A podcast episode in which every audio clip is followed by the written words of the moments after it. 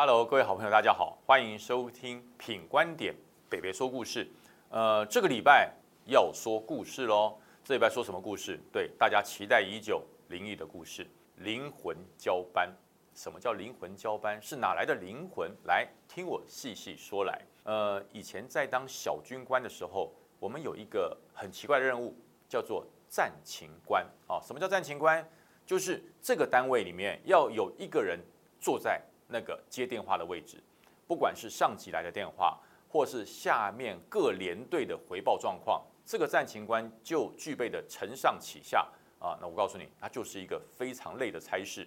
桌上两只电话，一支军用电话，一支民用电话，反正不管谁来的电话，你一定要接，而且响两声一定要接，第三声不接，长官就会骂人。那么战情官是谁来做？如何轮值呢？那就是担任营级幕僚，哦，担任营级幕僚，不管是人事官啊、情报官啊、作战官、后勤官、助理后勤官，反正就是这一些人哈来轮值。那么我是担任情报官，我就必须要轮值啊。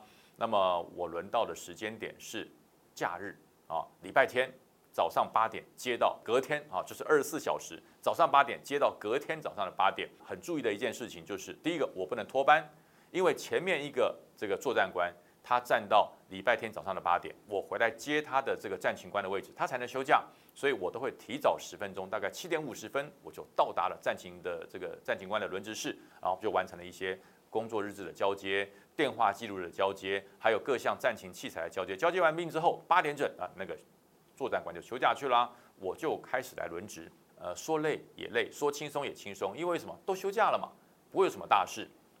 最累的就是晚上的八点钟。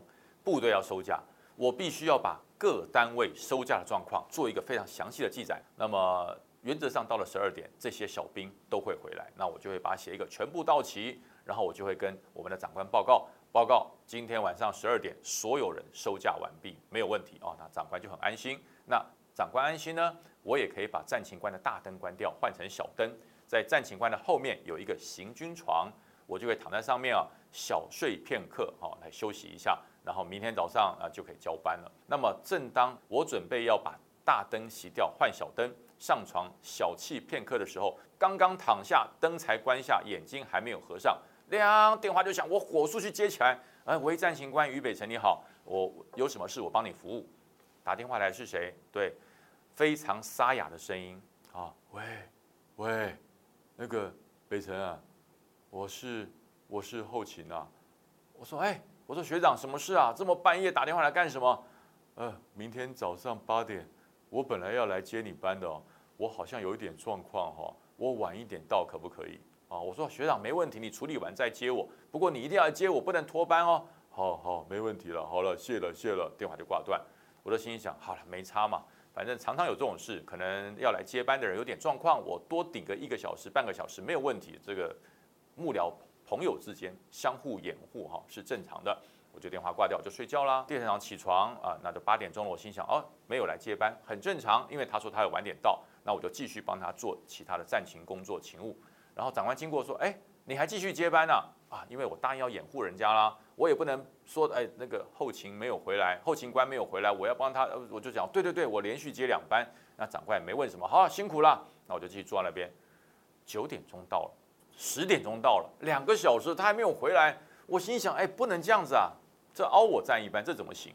那我就想打电话给他，在那个年代，并不是一个行动电话很普及的年代，他没有行动电话，我只有打到他家去，打到他家去，亮了十几声，没有人接，我心想啊，礼拜一嘛，上班可能没有人接，那没办法，怎么办？你就等吧，我总不能去跟长官报告说他没有回来啊，对不对？那他当然，袍泽之间要有一点革命情感与这个做人的道义。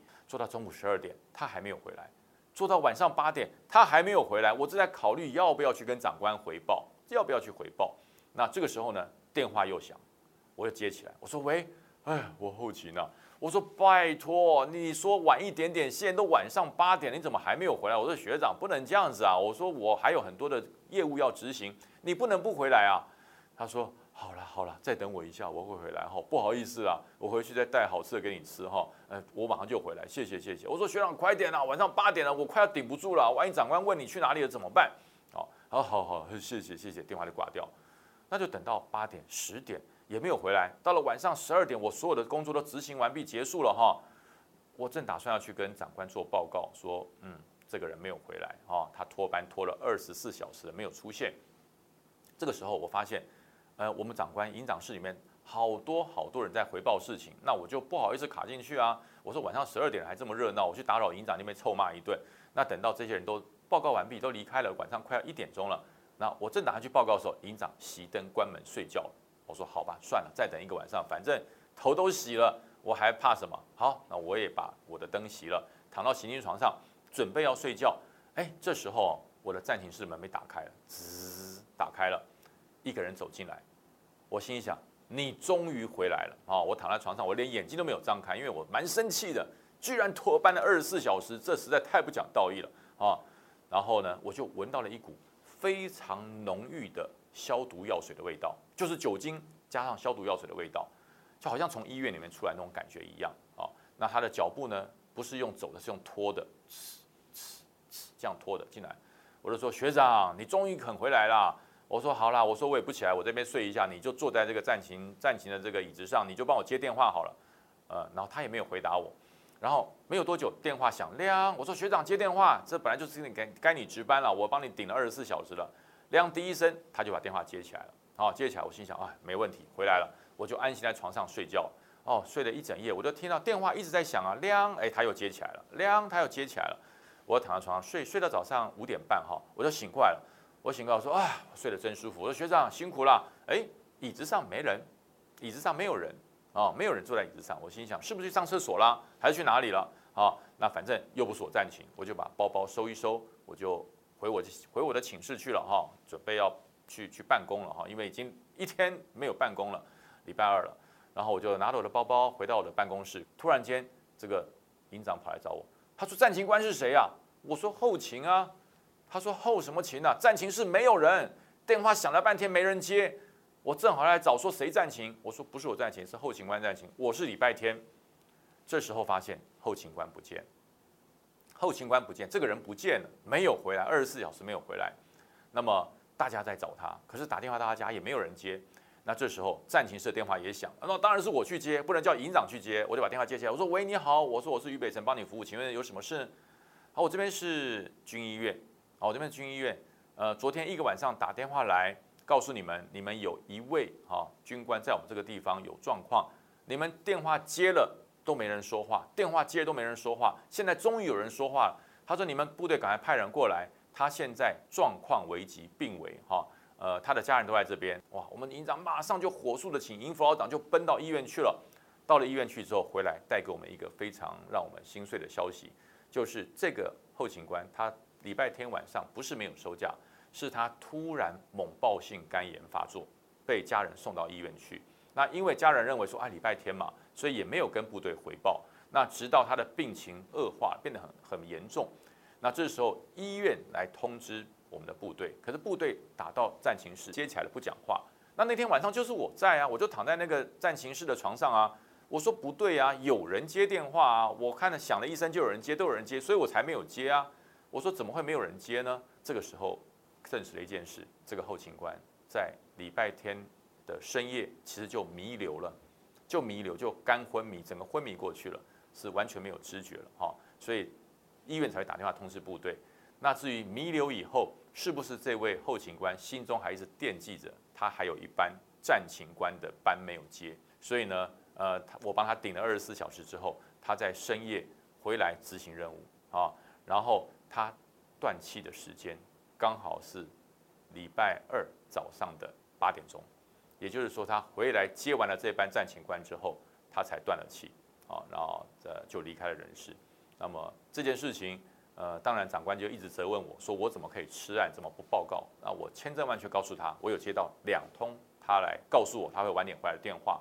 那么以前的电话是要经过总机接转才会到我们战情室来，这些这个通信兵都证实。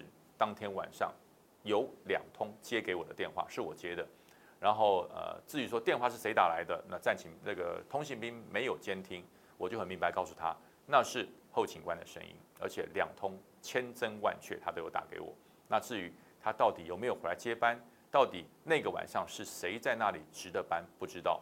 我们只知道这位战勤官、这位后勤官相当的负责，在他人生的最后一程的路，他还是回来交接了，一直到他生命结束，他的接班也到定位了，他才离开这个人世。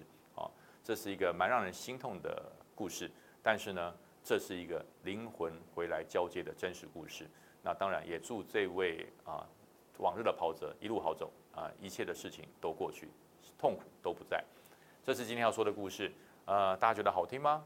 北北说故事，每个礼拜都有好听的故事带给大家。大家别忘了订阅品观点，打开小铃铛，所有的故事都可以掌握在你的手中。